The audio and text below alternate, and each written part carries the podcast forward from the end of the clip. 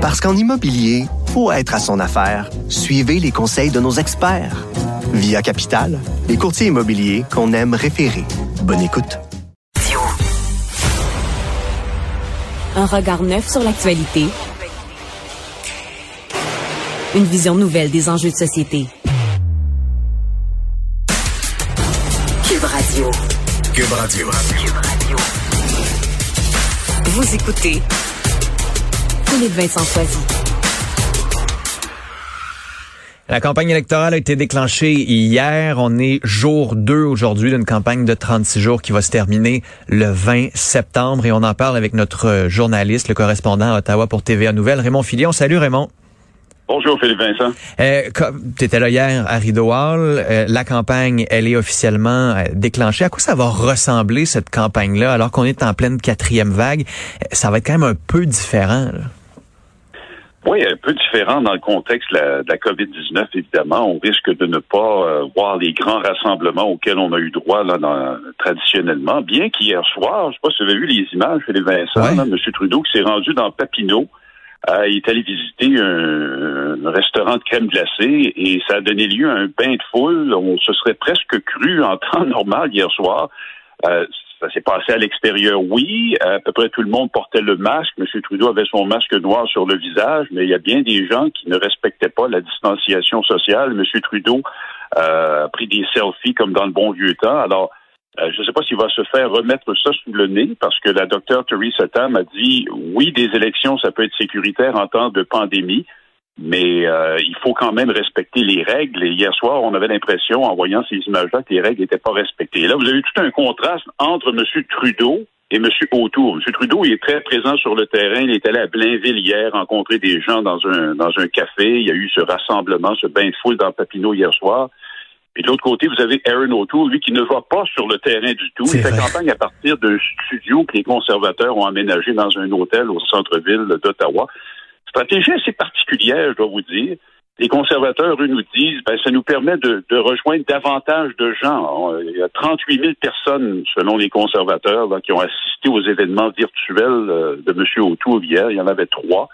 Et encore aujourd'hui, M. O'Toole ne sera pas sur le terrain. Il va faire campagne. Son annonce du jour va la faire à partir de ce studio. Il va faire aussi des rencontres virtuelles euh, à partir du même studio. Alors, vraiment, là, deux contrastes entre la, la campagne libérale et la, con- la- la campagne des conservateurs.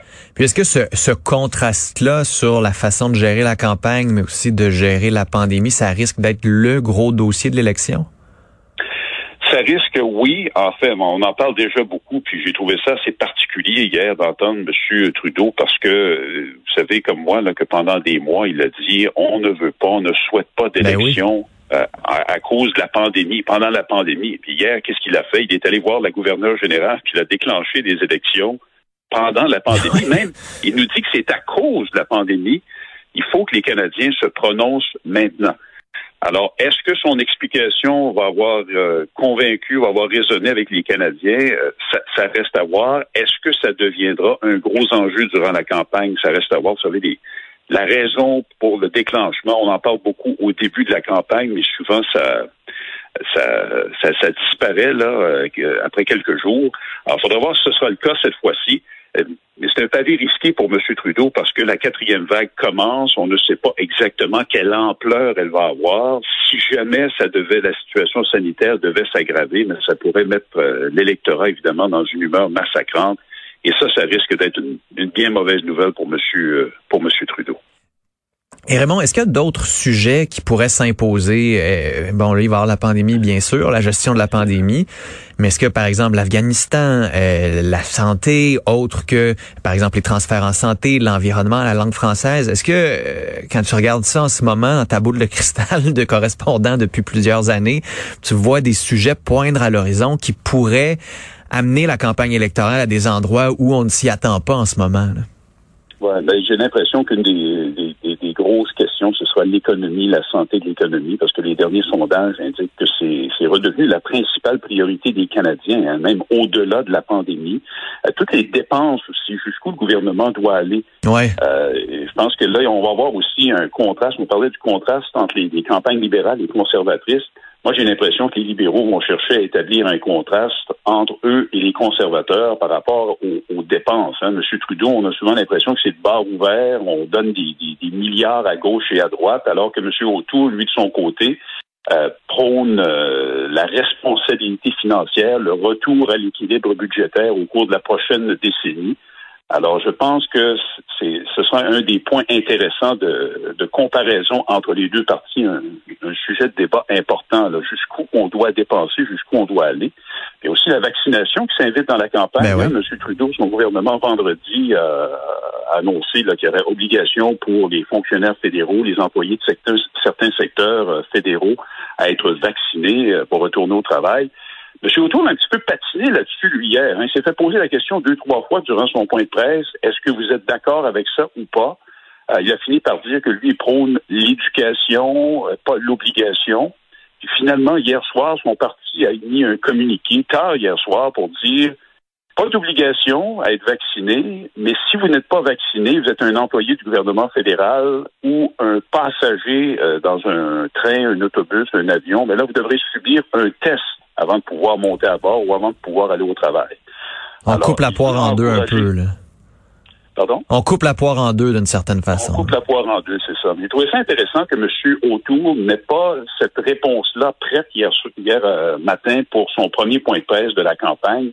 Euh, il devait savoir qu'il allait se, faire poser la question, mais euh, il n'avait pas l'air très, très préparé. On l'a vu patiner là-dessus. Ouais. On va voir si son inexpérience comparée à un Justin Trudeau qui est à sa troisième campagne électorale, un vétéran des, en fait, ouais, troisième campagne électorale, vétéran des campagnes, qui sait où il s'en va, si ça va lui nuire à Erin O'Toole. Euh, je veux savoir à quoi va ça va ressembler aujourd'hui, la journée. Est-ce que Erin O'Toole reste dans son bunker, Justin Trudeau retourne sur le terrain, Jock Meeting, Yves-François Blanchet, ça ressemble à quoi? Oui, ben, Monsieur euh, Autour, effectivement, il va rester dans son studio de télévision. Il y a trois événements prévus. Alors, il fait ça en virtuel aujourd'hui. On va voir ce que ça va donner. On nous promet une annonce importante de Monsieur Autour ce matin. Là, on ne sait pas exactement encore sur quel sujet. Ça reste à voir.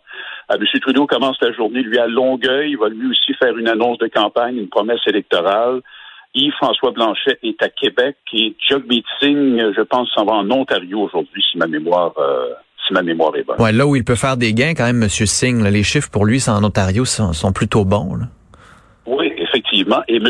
Singh, hier, avait l'air particulièrement à l'aise. Hein? Monsieur, euh, Monsieur Trudeau et M. O'Toole semblaient se fier beaucoup à leurs euh, talking points, comme on dit dans le métier. À leurs lignes. Les lignes les lignes écrites par les, euh, les, les stratèges, leurs stratèges en communication, alors que Monsieur euh, Singh, lui, était beaucoup plus naturel et, un de ses gros avantages à Jagmeet Singh, c'est sa cote de popularité. Les gens semblent aimer euh, Jagmeet Singh, semblent aller vers lui. Il était dans un parc de Montréal hier pour euh, lancer sa campagne électorale et on a beaucoup, on a vu beaucoup de gens aller vers lui pour prendre des, des autoportraits. Alors, euh, il a effectivement l'expérience et on le sent beaucoup plus à l'aise euh, qu'il y a deux ans, M. Singh. On va voir s'il va traduire ses selfies en vote et en siège. Raymond Filion, on vous suit sur Twitter, on vous suit à TVA et à LCN. Merci d'avoir été là ce matin.